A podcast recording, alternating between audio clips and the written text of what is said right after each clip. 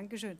Super, so wir haben also, wie ihr gehört habt, ein Jubiläum gestern gehabt hier in, und da war so eine Freude da, schon allein bei dem Spendenlauf. Ihr habt Stimmen gehört, wir wollen jetzt, wollen alle jetzt, ganz viele jetzt in Zukunft mitlaufen, also ich hoffe, wir wiederholen das bald. Ähm, äh, so, wir haben ein Jubiläum gehabt, 20 Jahre Missionsarbeit und äh, da schaut man zurück und man feiert, aber ich möchte sagen, das Beste kommt noch. Ähm, ich möchte auch sagen, der Beste kommt auch noch, nämlich Jesus. Aber das Beste kommt noch in TDI. Das Beste kommt noch in deinem Leben. Und weißt du, so ein Jubiläum ist cool, da schaut man, was Gott gemacht hat, aber gleichzeitig gibt es so einen Geschmack auf das, was noch alles möglich ist. Und ich glaube, das möchte auch Jesus zu dir heute sagen, da ist noch so viel möglich in deinem Leben. TDI, da ist noch so viel möglich. Es gibt noch so viele Länder und Nationen. Ich weiß noch, als wir das erste Mal nach Weißrussland sind, ich wusste gar nicht, dass es so ein Land gibt. Äh, solche Sachen, also ähm, schnall dich an, Gott hat was mit dir vor. So, und da gab es noch ein anderes Jubiläum in, in, der letzten Woche, das war unsere Silberhochzeit. Ähm,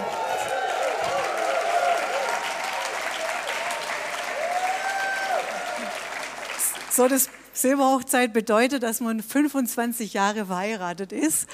Und da hat der Herr mir einen ganz tollen Mann gebacken. Man sagt immer, ey, du kannst ja keinen Ehemann backen, aber ich sagte, der Herr backt dir einen Hammerpartner. Der passt perfekt zu dir. Und mit dem kannst du einfach zusammen sein, bis der Herr wiederkommt. Ähm so, und dann hatten wir also am Dienstag unsere Silberhochzeit und wir waren ähm, in Holland in einem ganz schönen Hotel und ich saß dann morgens so draußen und musste einfach weinen und, und, dachte, Mensch, was hat Gott mit meinem Leben gemacht? Und ich hoffe, ich langweile dich heute nicht mit meinem Leben, aber ich glaube, dass Gott einfach dadurch auch zu dir reden möchte, weil, ähm, oder was durch Olga oder so Menschen passiert, das ermutigt, weil Jesus sagt, hey, alles ist möglich bei Gott. Bei mir ist alles möglich. Ich kann aus jedem Menschen äh, wirklich wieder was herstellen, egal wie kaputt du bist. Vielleicht denkst du, dein Leben ist auch am Ende. Vielleicht bist du so krank und hast keine Hoffnung. Aber ich möchte sagen, Jesus macht aus allem was. Er kann, er stellt wieder her, er, er befreit, er heilt.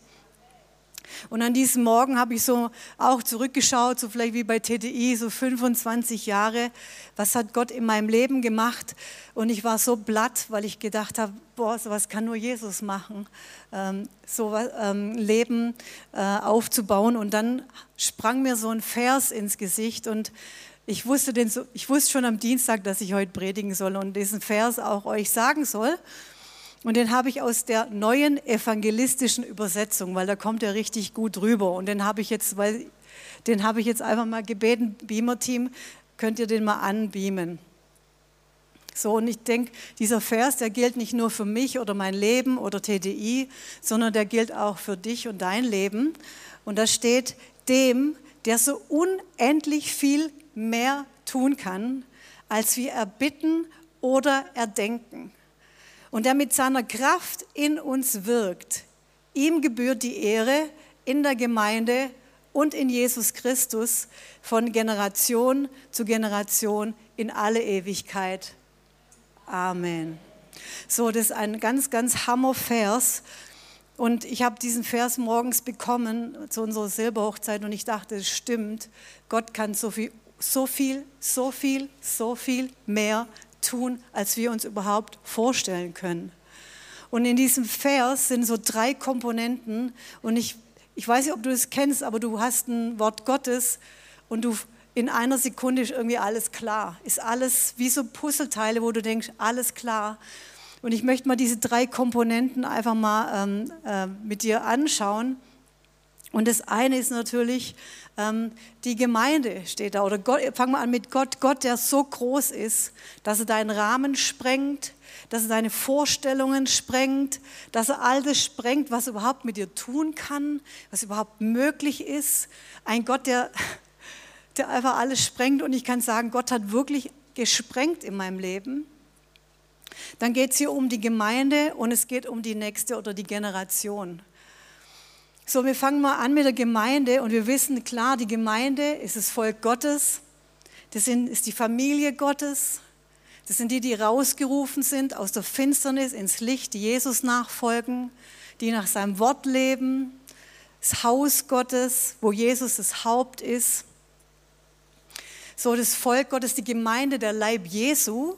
Aber natürlich ist die Gemeinde auch deine persönliche Gemeinde vor Ort. Und das war, ist hier für mich die TOS-Gemeinde, natürlich. Du sollst ein Teil der Familie sein. So, und vor über 30 Jahren habe ich das erste Mal das Evangelium gehört, als ein Kind von dieser Stadt. Und ich wusste gar nicht, dass es Jesus gibt. Für uns gab es Jesus an Weihnachten als Kind in der Krippe. Und da ist man hin und es gab so ganz schöne Weihnachtsgefühle und so ganz kuschelige Gefühle. Aber ansonsten komme ich aus einer Familie, wo Jesus nicht wirklich da war. Es gab für mich keinen Jesus und als junge Frau haben mir dann viele Christen von Gott erzählt, vor über 30 Jahren. Und ich habe das erste Mal das Evangelium gehört und dass Jesus mich liebt und dass er einen Plan hat für mein Leben und dass er all das, was vielleicht auch schief gelaufen ist in meinem Leben und alles, wo auch Dinge nicht gut waren, dass er das wieder in Ordnung bringt und eine Perspektive hat für mein Leben und alles neu macht. Und dann habe ich mit 23 Jahren äh, 1988 mein Leben Jesus gegeben und kam in einen Gottesdienst wie hier. Das war damals noch nicht die TOS, sondern das war, wie hießen wir, Tübinger Offensive Stadtmission. Das war so eine kleine war Gruppe der Vorläufer eigentlich hier von der Gemeinde. Ich weiß noch, das war damals auf dem Marktplatz, da gab es 14-tägig Gottesdienst. Leute, da sind wir hier fett gesegnet. 14-tägiger Gottesdienst, da hast du auf jeden Gottesdienst gewartet. So, und ich weiß noch wie heute, dass ich da in einem Gottesdienst habe ich meine Hand gehoben, habe gesagt, Jesus, mit dir gehört mein Leben. Und ich war, ich habe einen Ort gefunden, von wo ich hingehört habe, einen Ort gefunden von äh, Familie. Ich war ein Teil der Familie. Ich habe so wie Jobs es gepredigt hat, letztes Wochenende über Nehemia Leute gefunden, mit denen ich Seite an Seite das Reich Gottes baue, über Jahre schon, das Pastoralteam. Wir sind über Jahre schon zusammen und bauen wirklich Schulter an Schulter die Mauern sozusagen. Ich habe gelernt, wie man als Christ lebt, weil ich wusste gar nicht, wie lebt man denn als Christ. Ich habe gelernt, wie man überhaupt ein Kind erzieht. Ich wusste gar nicht, wie man Kinder erzieht. Ich habe gelernt, wie man überhaupt in der Ehe lebt, weil ich wusste gar nicht, wie man in der Ehe lebt ähm, wenn du das nicht hast und es siehst. Ich habe ganz, ganz viel innere Heilung erlebt und ähm, ganz viel, dass Gott in, als Vater in mein Leben kam. Ich habe den Heiligen Geist erlebt und Identität, wer ich bin. Und zu dieser Mauer hat, hat der Herr auch mir so einen Vers gegeben, mir persönlich, das kennt ihr vielleicht, dass er sagt, hey, ich habe ich hab, ich hab deinen Namen in meine Handfläche geschrieben und deine Mauern sind immer vor mir und ich werde die Zerstörer aus deinem Leben rausholen und ich werde die Erbauer schicken. Und weißt du, Gott ist ein Gott, der Mauern baut. Und wenn Gott nicht eine Mauer baut in deinem Leben, so war das bei mir, dann bist du der, der eine Mauer baut. Aber das ist keine gute Mauer, sondern eine Mauer, die andere verletzt. Bei mir waren das Stacheln, bei mir war das Angst, abgelehnt zu sein. Aber Gott kam und hat gesagt, hey, ich möchte eine Mauer bauen. Und das passiert im, am Ort der Gemeinde. Ein Ort von Wachstum, von Schutz hier, aber auch ein Ort, wo Berufung ausgesprochen wird, wo dein Leben Sinn bekommt, wo du einen Mann kennenlernst. Äh, genau. Und dann steht hier, ähm, ihm sei Ehre, wenn wir nochmal auf diesen oder eine Frau bekommst. Ich denke so gar nicht. Also gut. Ähm, Epheser 3, 20, 21 steht, und ihm sei Ehre in der Gemeinde. Und ich dachte, hey, das haben wir gestern gesehen, so viele veränderte Menschenleben und es gibt Jesus Ehre. Diese Zeugnisse gibt Jesus Ehre, aber das andere ist, dass, da, dass es auch heißt, dass die Gemeinde geehrt wird. Es gibt keinen anderen Ort und es stimmt, es gibt keine, du kannst zu Psychologen gehen und es ist super, dass wir welche haben. Aber was mich verändert hat, das war Jesus und eine Gemeinde, in der ich sein konnte und Halt habe. Und deshalb der Gemeinde gehört auch, auch die Ehre, weil sie seine Jesu Braut. Da können wir einfach mal Jesus einen Applaus geben.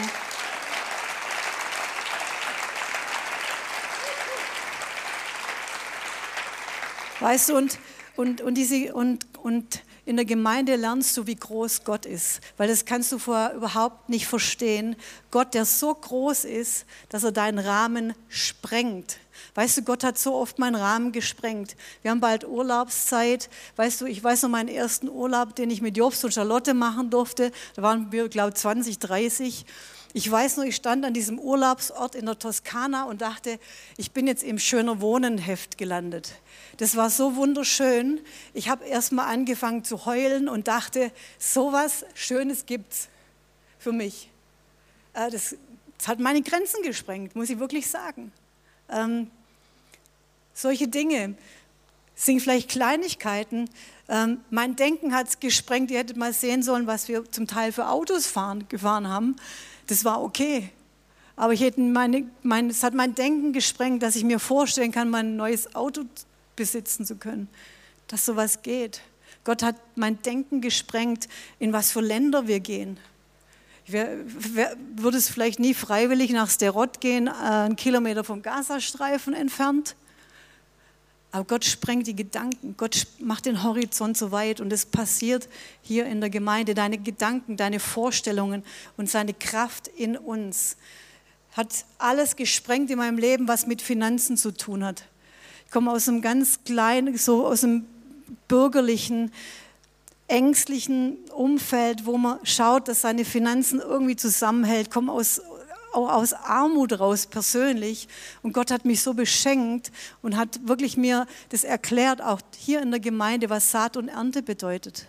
Und dass das Reich Gottes an erster Stelle steht, so wie Frank das gepredigt hat. Und dass einem alles andere zufällt. Und es ist die Wahrheit.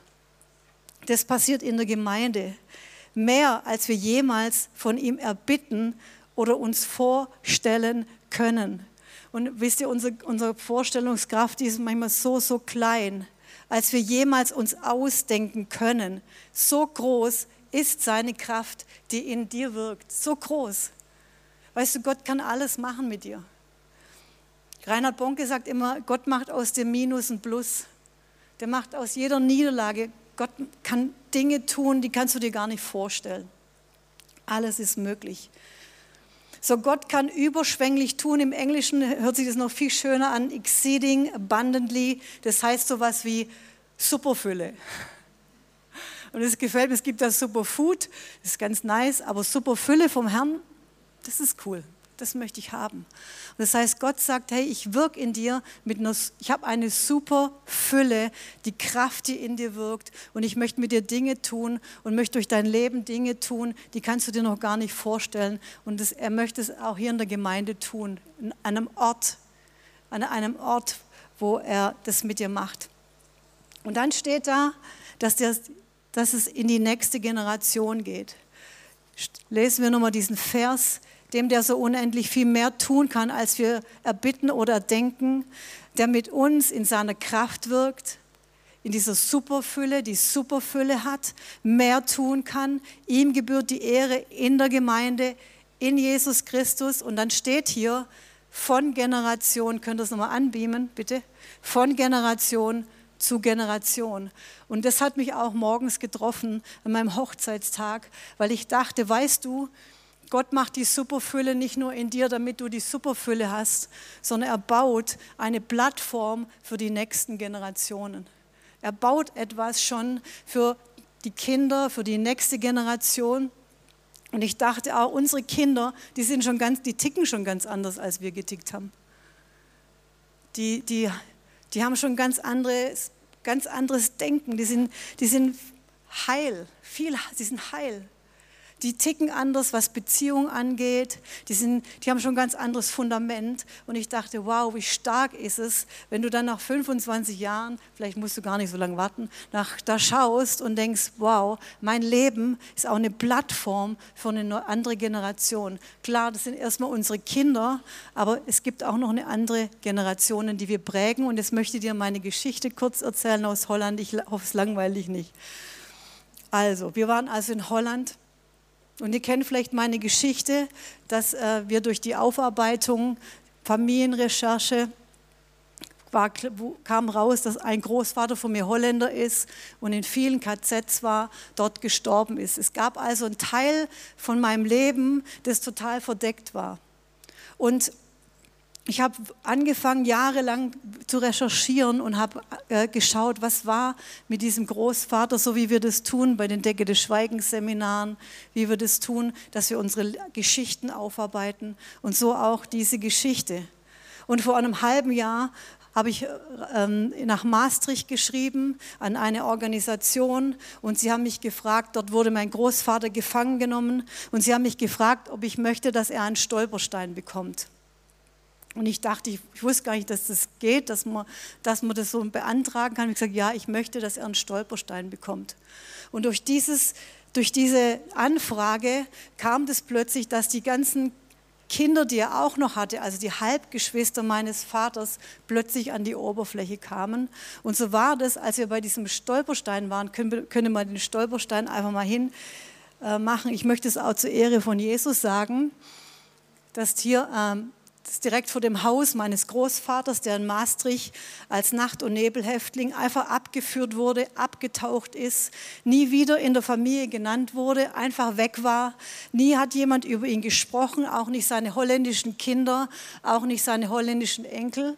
Und das Krasse war, wir gingen zu der Stolpersteinverlegung und dort war eine ganze Generation. Ihr könnt mal äh, dieses, dieses Bild von dieser Familie aufdecken.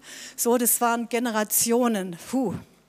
Das sind meine Onkels, das sind äh, die Kinder meiner Onkels und das sind die Kinder, die Enkelkinder meiner Onkels und Tanten. Und das Krasse war, ich wusste bis vor einem halben Jahr nicht, dass es sowas gibt. Und ein Onkel davon, Onkel Hans, ähm, hat eine Rede gehalten und er hat gesagt, Claudia, weißt du, dadurch, dass du das initiiert hast, haben wir unseren Vater kenn kennengelernt. Und es war so, dass diese drei Geschwister, zwei Jungs und ein Mädchen, das ist die Tante Betsy, die in Kanada wohnt, sie haben seit 30 Jahren nicht mehr miteinander gesprochen. Die haben einfach keine Beziehung mehr gehabt. Und drei Tage vor dem Stolperstein kam sie und sie haben angefangen, ihre Beziehung wieder in Ordnung zu bringen und haben sich wieder versöhnt.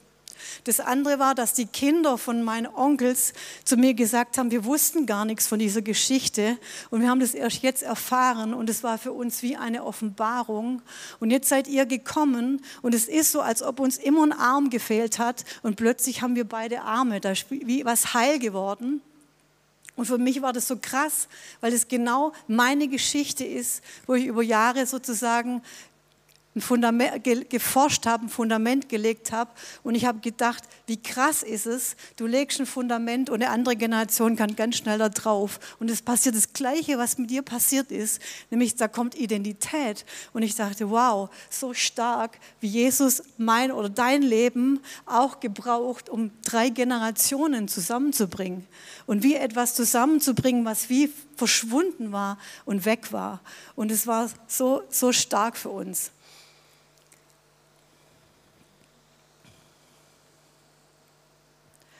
Und ich dachte, hey, ich bin nur eine Person, ein einzelner Mensch. Und das ist genau das eigentlich, ähm, was Nehemia gemacht hat. Er war einfach einer. Und Nehemia, und da könnt ihr auch Jobs Predigt nochmal von letzten Sonntag hören, wenn ihr sie noch nicht gehört habt, hat, wollte die Mauer von Jerusalem aufbauen. Und, ich, und das ist auch eine Berufung, die wir haben. Und das lesen wir auch in Jesaja 58, 50, Vers 12. Und da steht, und die von dir kommen, in Elberfelder, wenn ihr das habt. Und die von dir kommen, werden die uralten Trümmerstädte aufbauen, die Grundmauern vergangener Generationen wirst du aufrichten. Und du wirst genannt werden Vermaurer von Breschen und Wiederhersteller von Straßen zum Wohnen. Ich glaube, dass Jesus das zu dir sagt, dass wenn du so Nehemia bist, dann bist du jemand, der wirklich die Mauern verschließt. Dann bist du jemand, der Orte schafft zum Wohnen. Dann bist du, egal wo du bist, in deiner Familie, an deinem Arbeitsplatz, jemand, wo Wiederherstellung kommt wo Dinge passieren können, die du gar nicht machen kannst.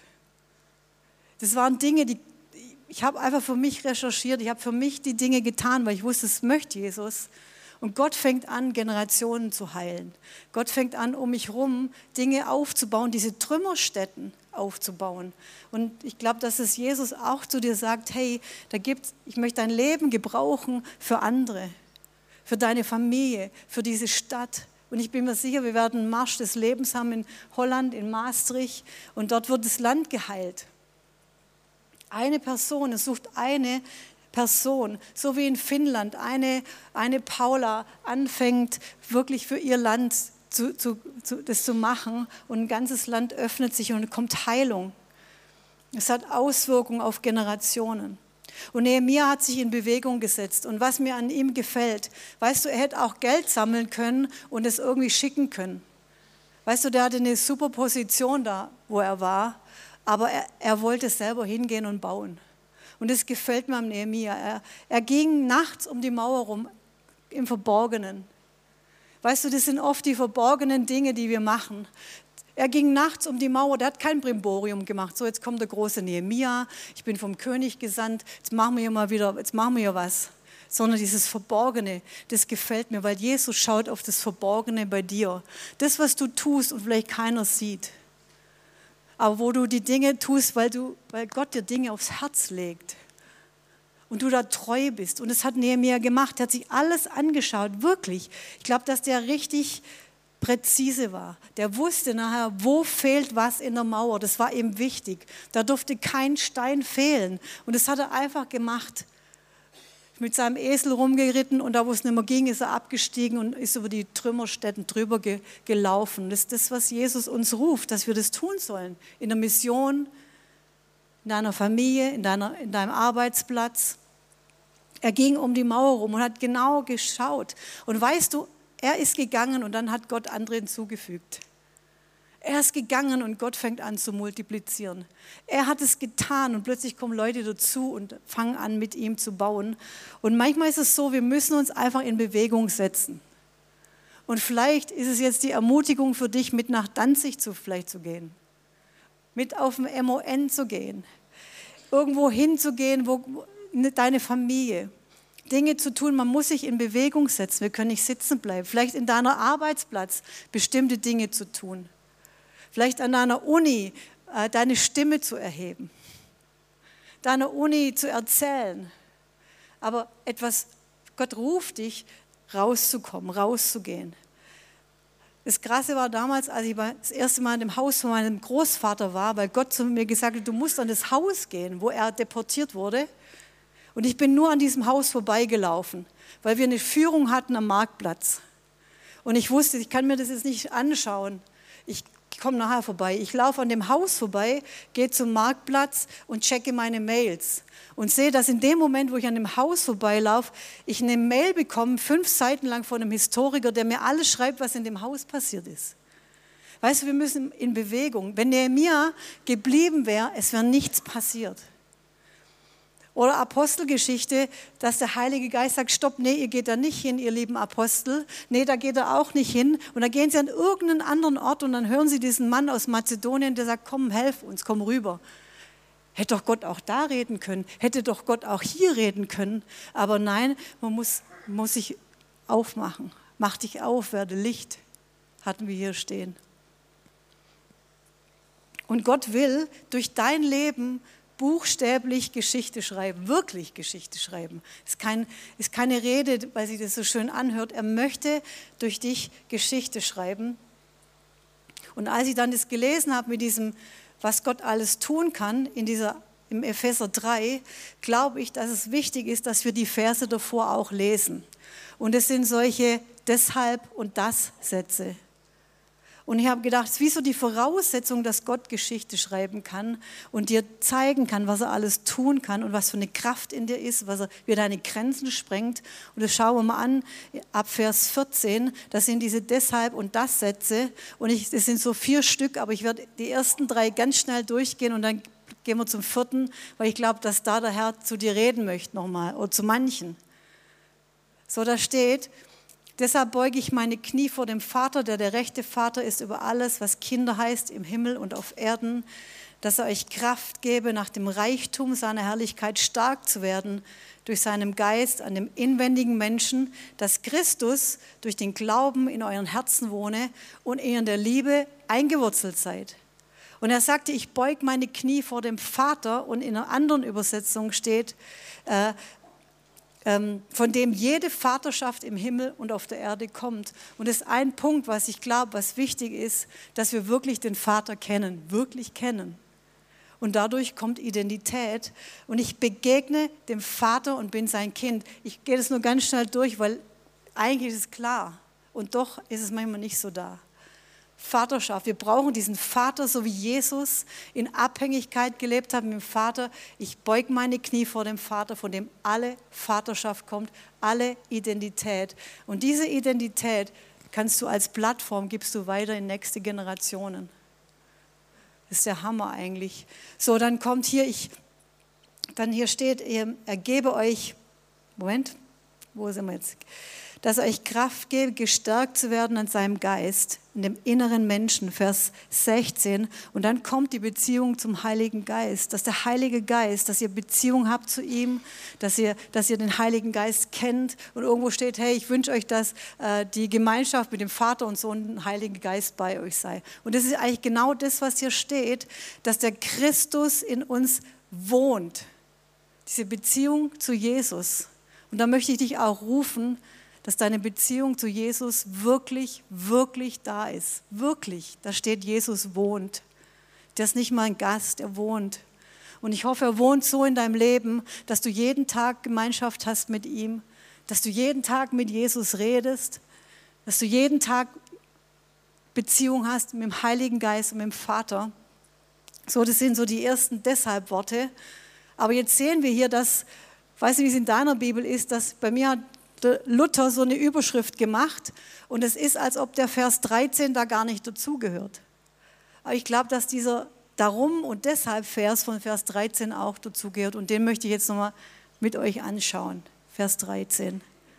Schauen das und der Vers. Darum bitte ich, nicht zu verzagen oder müde zu werden. So, und hier steht, ich bitte euch nicht zu verzagen, und in einer anderen Übersetzung steht, ich bitte euch, dass ihr nicht müde werdet. Dass ihr nicht müde werdet. Und ich dachte, ich glaube, manchmal ist es so, dass wir an dem, wie soll ich sagen, wie so ein Stolperstein für uns ist, dass wir so müde werden dass wir denken, oh, jetzt habe ich alles schon gemacht, bin so schwach, ich will nicht wieder. Und es ist genau das, was Jobs predigt, dieses Dennoch, dieses Trotzdem, ich bleibe dran, dieses Trotzdem, ich gehe weiter. Ich möchte mal was sagen zu dem Müde werden, weil ich das total krass finde, was da das Wort Gottes nochmal drüber sagt, über dieses Ermatten. Also er sagt, ich möchte nicht, dass ihr müde werdet, dass ihr ermattet, sondern dass ihr dran bleibt, dass ihr Dranbleiber seid, dieses Dennoch, dieses Trotzdem. Und da gibt es ganz viele so Gleichnisse. Äh, und da möchte ich euch mal drei vorlesen. Das eine ist, dass er sagt in Lukas, dass wir alle Zeit beten sollen und nicht ermatten sollen. Ich glaube, dass es ganz arg wichtig ist, unser Gebet, unser tägliches Gebet, wo wir Jesus suchen, wo wir ihm begegnen. Und dann steht hier in 2. Korinther 4, Vers 1, weil wir diesen Dienst haben, weil wir Missionare sind, weil wir einen Dienst haben, weil wir berufen sind, steht hier, wir sollen nicht ermatten. Wir sollen nicht müde werden. Und jetzt gehe ich nochmal auf Galater 6, Vers 9 ein. Da steht, vielleicht könnt ihr das anbeamen, Galater 6, Vers 9. Lasst uns aber im Gutes tun nicht müde werden. Denn zu seiner Zeit werden wir, werden wir ernten. Ich möchte es werden wir ernten betonen. Wir werden ernten, wenn wir nicht müde werden. Das ist zweimal das Wort drin. Lass uns nicht ermatten. Lass uns nicht ermatten im Gutes tun. Sag, sag mal zu deinem Nachbar, du wirst ernten. Du wirst ernten. Du wirst ernten. Das möchte ich richtig heute dir sagen. Du wirst ernten und das nochmal betonen, was auch Jobs gepredigt hat. Dennoch, du wirst ernten, wenn du nicht ermattest, wenn du nicht aufhörst. Und weißt du, das heißt nicht nur, ähm, dass du äh, müde wirst, Gutes zu tun. Wir, man kann es jetzt so lesen, lass uns im Gutes tun nicht müde werden. Ich glaube, wir sollen Gutes tun. Das hört sich ja gut an. Jeden Tag was Gutes tun. Mach die Sachen, sage ich dir, kontinuierlich. Such nach Gelegenheiten zu dienen. Komm an die Mauer und pack mit an, ja. Aber ich glaube, es heißt nochmal was anderes. Und zwar heißt es, mach die Sachen, die du machst, gut. Mach sie gut. Und das ist etwas, was ich dir heute auch sagen möchte. Ich glaube, dass es ein Schlüssel ist für, für diese Plattform zu bauen, diesen Segen zu bauen, nämlich die Dinge, die du tust, wenn du sie tust, mach sie gut. Und weißt du, das sind oft die kleinen Dinge, die wir machen. Und Jesus sagt zu dir, du, dann mach doch die Dinge, die du tust in deiner WG richtig gut. Dann mach sie doch, ich will gar nicht das Wort Exzellenz benutzen, weil manchmal schon so abgenudelt, aber eigentlich schon. Mach sie gut, mach sie richtig gut. Hey, wenn du den Tisch deckst, dann machst du richtig gut. Sind wir ganz praktisch. Äh, wenn du vielleicht für deine Kinder was machst, äh, für sie was erledigst oder irgendwas, dann machst doch gut. Äh, oder wenn du auf der Bühne stehst und singst, dann sing doch gut. Ich, ich meine, nein, ich meine ich mein das nicht, dass sie schlecht singen.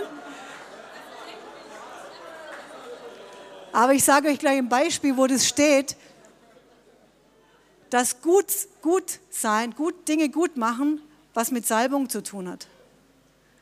Ähm, wenn du da, wir machen hier immer so ein Vorbereitungsgebet für alle Dienste für den Gottesdienst. Weißt du, das eine ist hier zu predigen, das ist immer ganz toll und ja, super. Aber weißt du, es wird dir nichts bringen, wenn die Technik nicht funktioniert.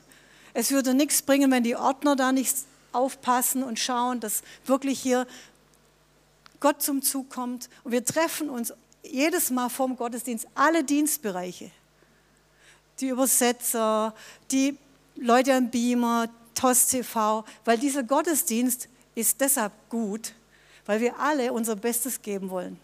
Weil wir alle die Dinge, die wir tun, wir wollen sie gut tun. Weißt du, du kannst dann ein Bild hinbeamen oder du kannst es richtig gut hinbeamen. Ihr wisst, was ich meine. Und das Interessante finde ich, weißt du, wir finden ja David super cool, der David, König David, ja. So ein cooler Mann, der ist, war echt klasse, weil er hat nicht aufgehört, er wurde nicht müde, er hat weitergemacht, obwohl so viel gegen ihn stand. Und wir sagen, oh, der war so gesalbt. Oh. Wenn der auf seiner, wenn der auf seiner, was war das, Har, was hat denn der, Harfe? Wenn der gespielt hat, boah, der, der Saul, der wurde besänftigt, die Dämonen. Es war so die Hammersalbung, wenn der spielt. Aber wisst ihr, was interessant war? Wisst ihr, wie er ausgewählt wurde? Weil er Dinge gut gemacht hat. Da war nicht Gänsehaut, es war einfach gut. Und es steht hier in, in 1 Samuel 16, Vers 17, Saul sagt zu seinen Knechten, seht euch nach einem Mann für mich um, der gut spielen kann. Das heißt, der konnte richtig gut spielen. Der hat bestimmt Unterricht gehabt. Was ich damit sagen möchte ist, werd, werd gut in dem, was du tust. Hey, wenn du kochst, werd gut. Deine Familie dankt dir. Wenn du Seelsorge machst, wird gut. Ihr wisst, was ich meine, nicht das Schwäbische. Etwas, wo die Salbung kommen kann. Und scheinbar hat es etwas damit zu tun, dass wenn ich Dinge gut mache, dass, ihr wisst, David, da war so eine Salbung, aber er hat die Dinge auch wirklich exzellent und gut gemacht. Das meine ich, wenn die singen, hey, dann gibt es Gesangsunterricht. Als Beispiel, ich hoffe, es fühlt sich keiner. Ich, ich kann nicht singen. Nicht so gut halt, wie ihr. ähm, hör nicht auf und das, was du machst, das mach richtig gut. Und David kam so auf den Hof und in seine Berufung rein, in seine Bestimmung. Ist doch interessant. Also, wir wiederholen das nochmal. Bleib dran an deiner Recherche und mach's gut. Bleib dran an deiner Charakterschule, hör nicht auf, ermatte nicht, ermüde nicht. Weißt du, das waren Jahre, bis, ich da, bis das Bild entstanden ist mit der ganzen Familie. Ich glaube, ich habe acht Jahre lang recherchiert. Acht Jahre lang Mails geschrieben an alle KZs. Ich weiß, wann mein Großvater nach Dachau kam, wann er wieder rauskam. Ich weiß seine Häftlingsnummer. Ich habe die ganzen Listen, was er alles hatte, was für ein Kamm er hatte, was für ein alles. Ich habe sogar von meinem Großvater eine kleinen Pfeifen so bekommen, so was er geschnitzt hat aus dem KZ Mauthausen. Aber weißt du, da, das war, bin dran geblieben. Und manchmal dachte ich, Mensch, bringt, kommt da was? Aber da kam was. Und es ist ein, Beispiel, aber es ist ein Beispiel genauso für dich. Ermatte nicht, hör nicht auf und mach die Dinge, die du machst, richtig gut. Bleib dran. Könnte ich jetzt mal einen Amen oder so hören? Danke. Gut. Halleluja. So, das heißt, Jesus möchte dein Leben gebrauchen.